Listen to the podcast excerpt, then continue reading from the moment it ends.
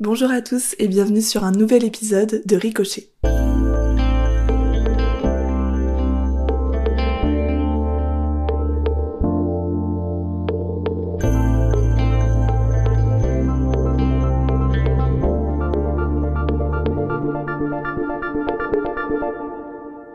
Aujourd'hui, on retrouve Réane. Salut Réane. Salut. Tu vas bien? Ça va et toi? Oui, très bien, merci. On commence avec la traditionnelle question de ricochet. Dans quel contexte familial tu as grandi? Avec qui? Et l'environnement dans lequel tu as grandi? Pour commencer, euh, on est une famille assez nombreuse. Donc on est six personnes. J'ai mes deux parents qui sont encore ensemble. C'est qu'on est quatre enfants au total. Euh, J'ai un grand frère. Je suis donc le deuxième garçon. J'ai après ça un petit frère. Et en plus de ça, j'ai une petite sœur qui est arrivée donc euh, en 2011. euh, mais après, pour contextualiser un peu plus la chose, euh, je suis musulman, on est une famille algérienne, que ce soit mes parents, enfin ma mère comme mon père. Par contre, à savoir, c'est que les deux sont nés en France. Mais par contre, mes quatre grands-parents sont nés en Algérie. Donc il y a le contexte en plus de guerre d'Algérie, où mes grands-parents ont fui un peu ce côté-là. Et donc ça vient surtout avec tout ce qui va être éducation. Parce que mes parents ont vraiment connu une éducation, on va dire typique arabe en quelque sorte, mais avec la pression derrière de euh, vraiment euh, introduire les personnes et leur permettre de s'identifier en fait et de s'apparenter à un français basique. C'est euh, l'assimilation et c'est ce qu'on entend parler aujourd'hui. Ouais, la jours, culture algérienne est présente dans La culture algérienne était bien présente, surtout bah, à la génération de mes parents. Mais euh, c'est une chose qui ne nous a pas été forcément transmise de base parce que nos parents voulaient aussi nous intégrer énormément Ouais. et l'idée de faire une différence. Je prends un exemple simple, c'est que même en tant que musulman, mes parents, jusqu'à euh, nos 11 ans environ, à peu près 10 ans, ils nous faisaient Noël.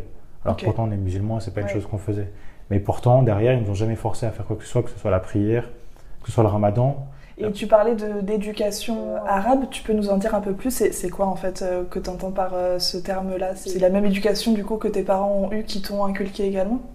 Non, pas vraiment. Après, il y a des bases en quelque sorte, où après ça va être toute la culture, ça va être tous les rites, toutes les habitudes qu'on peut avoir. Donc euh, là, je parlais tout à l'heure de la prière et du ramadan. Le ramadan, mes parents m'ont jamais forcé à le faire Mhm. et n'ont jamais forcé qui que ce soit, que ce soit mes frères ou ma sœur, à le faire. On l'a toujours fait par nous-mêmes.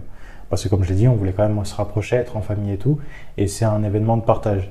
Après, en termes de culture, c'est question justement de la famille. C'est une valeur importante à nos yeux. Ce qui fait que derrière, il y a le partage. Si je suis pas forcément en bon terme avec l'un de mes frères ou autre, ce qui est le cas d'ailleurs, je chercherai toujours à l'aider, qu'il soit dans la galère. Il y a Ouais, pas Il y a toujours de... l'union de la famille euh, qui est euh, la plus importante. C'est ça. Et après, c'est des croyances, c'est des habitudes. euh, C'est quoi du coup ta place dans la famille? Enfin, tu me disais que par rapport à ta petite sœur, il y avait vraiment ce rôle Mm. protecteur, mais avec tes frères, avec tes parents, elle est, elle est où ta place? Euh, ma place, elle a été compliquée à trouver au début parce que je suis le deuxième de la famille. Je pense que beaucoup de personnes se retrouvent dans cette place à être entre guillemets le petit con du milieu, celui qui est un peu oublié à droite à gauche à chaque fois parce qu'il y a eu le premier, c'est le premier, il a été gâté, ceci, cela.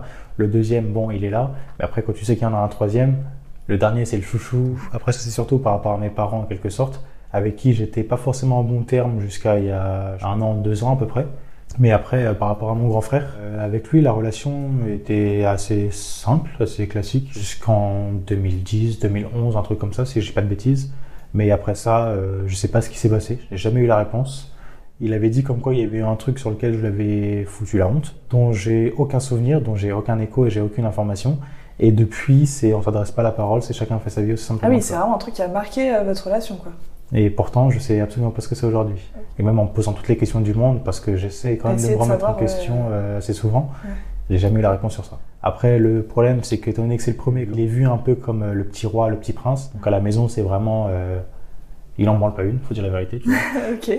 c'est il est à la maison, il est là, point barre.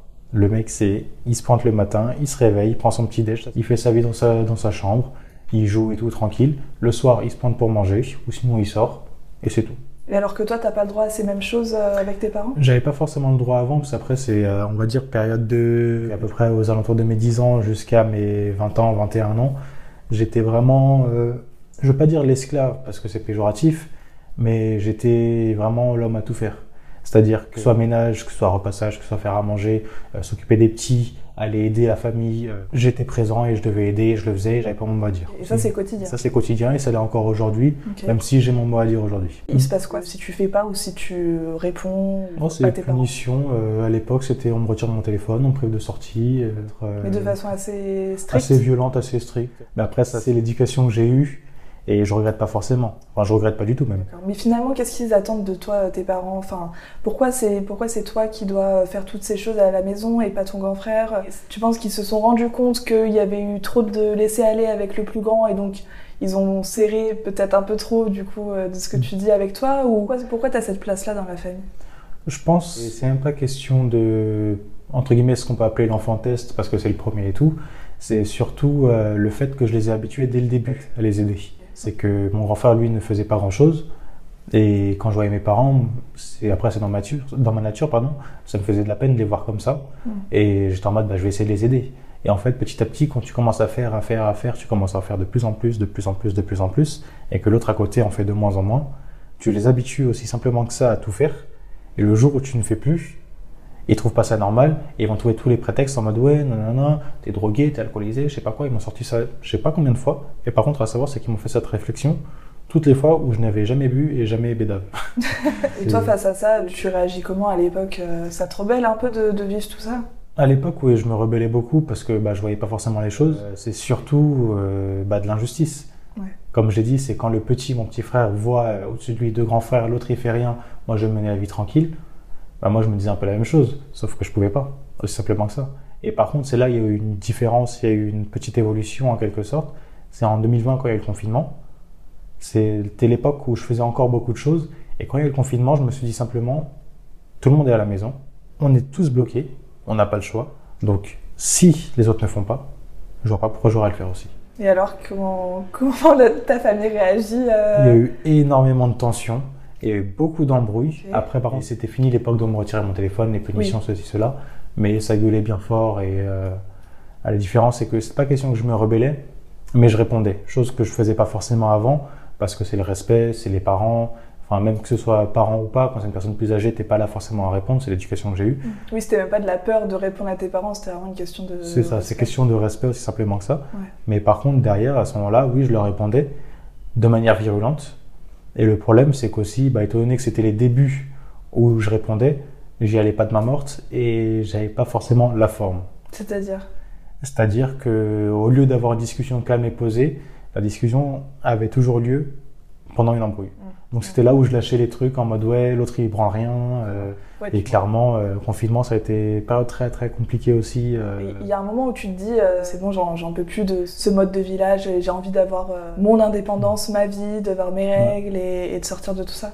Bah, c'est ça. Après, le truc, c'est que jusqu'à mes 18 ans, rester à la maison, tu bouges pas. Si tu veux sortir, c'est exceptionnel. Vraiment, ça est arrivé une ou deux fois avant.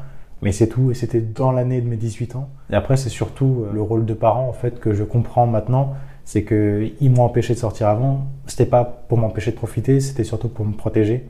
Mais à l'époque, tu le comprends ça? À l'époque, je le comprenais pas. et tu te dis juste pourquoi euh, je peux rien faire, quoi? C'est ça. Puis c'est compliqué quand tu vois justement euh, tes amis autour de toi qui, eux, ont cette liberté-là que que t'as pas et tu te dis, mais merde, pourquoi mes parents, ils m'empêchent tout C'est ça, Après, la différence, c'est que petit à petit, j'ai réussi à leur prouver que je respectais donc c'était les règles en mode euh, bah, tu rentres à minuit, même si mes potes restaient jusqu'à des 3h, 4h du matin, bah, à minuit je rentrais. Mais à l'époque, euh, à côté de cette éducation stricte, il y a quand même des moments de partage, une bonne entente avec, tes parents à côté de ça? Euh, Il y en avait, mais après c'était surtout c'est des pics de bons moments.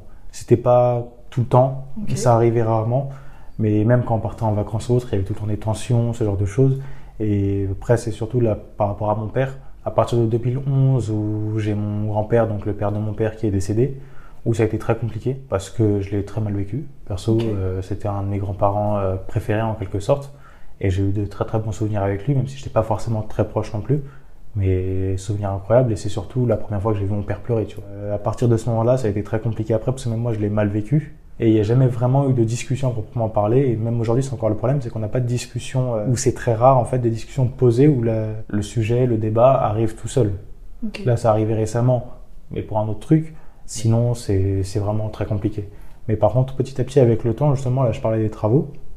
C'est un truc que j'ai pu faire avec mon père en fait. Euh, ça a commencé, je pense, à partir de mes 14 ans, 15 ans, où c'était ponctuel, c'était une fois par mois, une fois tous les deux mois, trois mois, quatre mois. Ça pouvait arriver au hasard, où il avait besoin de moi. Il me demandait est-ce que tu veux venir avec moi et tout. Donc j'allais avec lui, on faisait des travaux et tout. Et c'est une chose qui nous a rapprochés un peu et qui m'a beaucoup aidé parce que ça m'a un peu guidé quand même euh, dans mes études et dans mon choix professionnel et dans ma vie euh, bah, du coup d'aujourd'hui et de demain j'espère. On a commencé à faire des travaux, c'était des petits trucs à la con on va dire, mais monter une petite cuisine, euh, des meubles à droite à gauche. On a eu un gros chantier si je ne pas de bêtises, en 2017-2018 on a refait un appart entier, donc on a refait la peinture, on a refait tous les meubles, on a refait de l'électricité, de la plomberie et tout. Et c'est là où j'ai vu beaucoup de choses. C'était pendant ces moments-là où en fait, bah, on m'a déjà fait la réflexion plus tard, où je ressemble énormément à mon père sur ah ça. C'est que quand je travaille, quand je suis dans des trucs comme ça, des travaux manuels, c'est je suis dans mon coin. tu rentres dans la pièce, hein. je suis en train de faire les travaux autres, tu rentres dans la pièce, tu me vois dans un coin avec le manuel, je parle pas, mon père est dans un autre coin, pareil. Focus tous les deux. On se parle pas, faut pas que l'autre dérange l'autre. Ah oui, donc c'est même pas un moment où vous discutez, où vous êtes euh, entre mecs et tout. Mais par contre, c'est pas tant en fait les paroles qui sont importantes, c'est plus le moment partagé. C'est ça. Mais après, c'est surtout qu'il y a eu de l'apprentissage. L'exemple que j'ai donné, c'est un peu après, quand j'avais déjà appris. Au tout début, il m'a vraiment pris sous son aile en mode tu viens là, tu regardes, tu fais ça, t'as le manuel, si t'as besoin d'aide, tu viens me voir et tout. Et ça t'a touché qu'il te transmette euh, ses bah, connaissances Ça m'a touché parce qu'il n'a pas fait avec mon grand frère. Il l'a pas fait avec mon petit frère, il l'a pas fait avec ma petite sœur, même si bon, ça arrivait après et tout. Vraiment. C'est vraiment euh, un truc. Euh, c'était unique. C'est pour ça que petit à petit, euh, je cherchais à l'aider et ça a beaucoup joué derrière dans notre relation. Parce que c'est des moments où on sait qu'on peut compter l'un sur l'autre. Aujourd'hui même, je me suis retrouvé à devoir poncer des portes parce qu'il avait demandé à mon petit frère avant quand j'étais pas là. Il a pas su le faire, il a fait de la merde. Donc j'ai dû le refaire. Il est arrivé, il m'a fait tiens, tu regardes, tu fais comme ça, je le veux comme ça, ça, ça. Ok. Je l'ai fait dans la journée, je l'ai même pas envoyé de message pour lui dire que j'ai fini. Il me fait confiance, il verra ce soir quand j'entrerai et tout. Je lui demanderai est-ce que tu as vu les portes? Oui, non. Est-ce que tu veux regarder? Est-ce que ça te plaît? Est-ce que c'est bon pour toi? Ou sinon je retape un peu demain. La façon dont t'en parles, ça a l'air de toucher, qu'il te fasse confiance, qu'il t'estime et tout. C'est quelque chose que tu retrouvais pas quand tu étais plus jeune euh, aux bah, yeux de ton père? Clairement pas, non. Honnêtement, euh, je le retrouvais pas. Et surtout qu'il y a eu des embrouilles, c'est vraiment parti loin. Euh, ce qui fait qu'il y a eu des paroles qui ont été très très blessantes où vraiment c'était ouais, je te vois plus comme mon fils.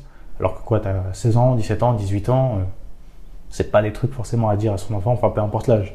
Mais c'est pas des choses à dire et aujourd'hui les choses ont évolué. Et c'est pour ça que les travaux en fait, c'est le travail manuel que j'ai pu avoir avec lui, ça m'a permis en fait de me rapprocher un peu plus de lui.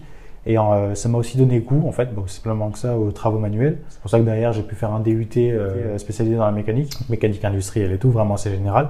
Et je suis arrivé au stade en fait où euh, les rôles se sont un peu inversés, dans le sens c'était plus mon père qui me prenait les choses, mais c'était moi qui lui apprenais des choses. Et ça, par contre, c'est l'une des plus grandes fiertés que je peux avoir de, de pouvoir lui, lui, apprendre des trucs. Et qu'il accepte que tu lui transmettes aussi, quoi. Tu sens qu'il que vous êtes sur un pied d'égalité maintenant? Clairement. En plus, on est sur la même longueur d'onde. Et même, il y a des moments, il est en mode oui, euh, là j'ai un problème, je sais pas quoi faire. Il me regarde, il me fait ouais, t'as une idée Il prend en compte mon avis, il me demande directement mon avis.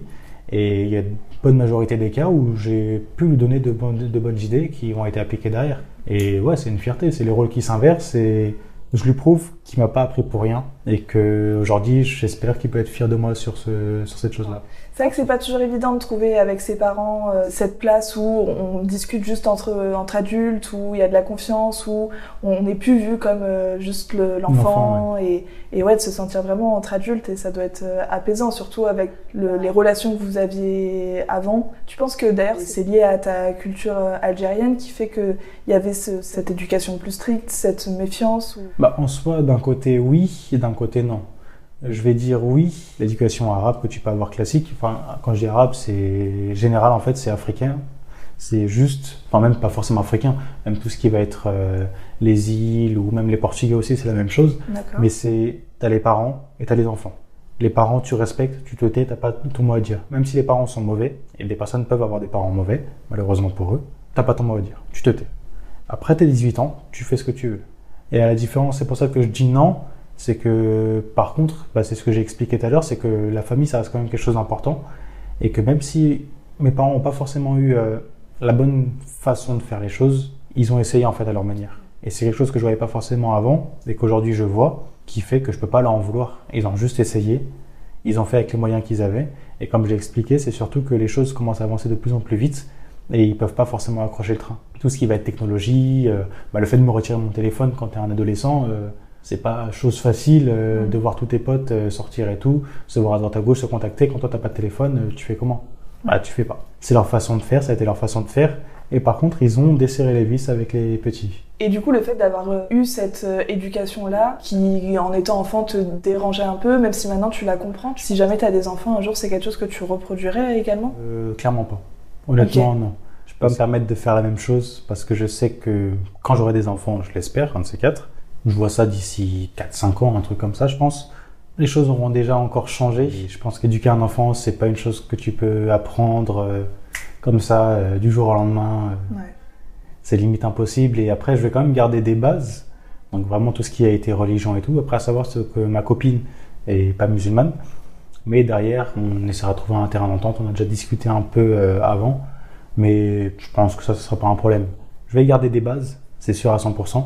Je vais essayer de garder les mêmes valeurs, les mêmes principes, c'est sûr. Mais je pourrais pas appliquer les mêmes méthodes. Ça, ce sera impossible. Ouais, puis il y a des, impossible. de rien, il y a quand même des choses qui t'ont marqué, enfin certaines Mm. violences qui t'ont marqué, Oui. et j'imagine que t'as pas forcément envie de reproduire la même chose, quoi. Mais quoi ça. que des fois c'est difficile parce que vu qu'on a connu que ça, même si des fois c'est malgré nous aussi, où Mm. en fait on reproduit euh, alors qu'on se disait non je reproduirai pas, mais en fait c'est la seule chose qu'on a vue, donc automatiquement ça se répercute, quoi. Oui, c'est sûr. Après, c'est question de. euh, Il y a des défauts, comme il y a des choses positives. Et le truc, c'est que je vais juste chercher à prendre le positif et mettre de côté le négatif. Après, ça se trouve, je vais me tromper. Ça se trouve, ils avaient, mes parents avaient raison. Mais ça, je pourrais pas savoir tant que j'ai pas d'enfant et tant que je me retrouve pas euh, face au problème euh, si un jour il se présente. Ouais, c'est vraiment, euh, tu dois vivre la chose au jour le jour. Ils ont pu me dire souvent quand j'ai fait des conneries, c'était vraiment, euh, bah, tu verras quand tu auras des enfants. tu verras ce que c'est. Ouais, je te souhaite pas d'avoir des problèmes avec eux, mais tu verras si un jour t'en as, euh, Ouais. tu te mettras à notre place et tu comprendras. Et aujourd'hui, sans avoir d'enfants, j'arrive quand même à me mettre à leur place et comprendre. Tu Après- ouais, les réactions qu'ils ont pu avoir? Je comprends, mais la méthode n'est pas forcément la bonne. C'est juste ça. Après, ils sont comme ils sont. Et je les remercierai quand même tous les jours de la relation, enfin de l'éducation que j'ai eue, euh, parce que ça m'a permis aujourd'hui de bien m'en sortir et d'avoir déjà l'année prochaine euh, un statut d'ingénieur. Donc euh, je suis quand même assez Des content. félicitations. Merci. Et finalement, pour finir cet épisode, est-ce que t'en veux à tes parents de ce qui s'est passé ou aujourd'hui t'es vraiment en paix avec tout ça et t'acceptes? C'est compliqué. Parce que d'un point de vue spécifique, je me mets à personne. Si je pense vraiment qu'à moi, je leur en voudrais. Parce que vraiment, euh, j'ai pas forcément pu profiter de ma jeunesse, euh, de beaucoup de moments. euh, je sais très bien que après c'est un cas particulier, mais des relations amoureuses que j'ai pu avoir avec euh, certaines de mes ex qui se sont mal finies, mes parents ont joué un rôle important dedans et ont sûrement causé en fait les fins de ces relations. C'est-à-dire? C'est-à-dire que me prendre mon téléphone alors que j'ai une copine, pas pouvoir lui donner d'informations. Et ils savaient que t'avais une copine? Oui, Ok. mais pas pouvoir leur donner d'informations, enfin pas pouvoir lui parler, pas avoir de contact avec elle, pas pouvoir sortir, la voir ou autre, très compliqué. Et après, par contre, d'un point de vue général, où là, je prends un point de vue objectif, hein, honnêtement, non, je les remercie. Parce que je pense que c'est surtout mon père côté, euh, comme je l'ai dit, très strict, très militaire. Ça m'a beaucoup aidé et ça m'a bien structuré à être bien droit dans mes baskets et vraiment faire les choses au carré à chaque fois. Et je pense qu'il m'a évité mais beaucoup de problèmes euh, si j'avais été euh, lâché tout seul, euh, comme certains euh, peuvent l'être aujourd'hui. A contrario, il y en a qui, il y, a des- il y a des personnes qui ont une éducation très stricte et qui du coup vont tout faire pour se rebeller, Mhm. vont tout faire pour provoquer les parents et finalement, même si tu dis qu'il y a eu quelques conneries, Oui. bah aujourd'hui tu t'en sors bien et t'as gardé la bonne voie quoi. Après, c'est surtout, et c'est une chose qui m'a marqué, c'est que à chaque fois qu'il y a eu des embrouilles ou autres, peu importe les mots qu'ils ont pu me dire, c'est mets-toi à notre place, on essaie de faire ça pour ton bien. Et la phrase que j'entends à chaque fois et que j'entendrai toujours, c'est tu comprendras plus tard. C'est le cas aujourd'hui et même si j'essaie de leur montrer de plus en plus, à mes yeux, je leur montre, je suis toujours pas assez reconnaissant, euh, je pense. Qu'est-ce si que dans mes- t'aimerais faire euh, de, de plus? Honnêtement, la chose que j'aimerais faire, c'est déjà finir mes études, avoir mon travail, être bien payé, que mon père puisse se reposer, que ma mère puisse se reposer, et qu'ils soient tranquilles dans leur vie, Mm. qu'ils s'inquiètent plus pour nous et qu'ils puissent vivre tranquillement, en fait, aussi simplement que ça. Et tu penses que à travers les mots aussi t'arriverais à leur dire? À les remercier? Non. J'ai pas de difficulté à remercier les gens, à dire les choses positives, comme j'ai pas de difficulté à dire les choses négatives. Mais après, c'est surtout euh, niveau gêne, en fait. Je, je suis gêné de parler de ce genre de sujet avec mes parents, ce qui fait que non, euh, niveau parole, ça va être très très compliqué. Bah, merci beaucoup Réanne pour toutes ces confidences, c'était très intéressant et je vous dis à bientôt. Merci à vous d'avoir écouté cet épisode. N'hésitez pas à me dire sur Instagram et TikTok à Tricochet Podcast ce que vous en avez pensé, à laisser une étoile et un commentaire sur les plateformes d'écoute et on se retrouve dans deux lundis pour un nouvel épisode de Ricochet. D'ici là, prenez soin de vous.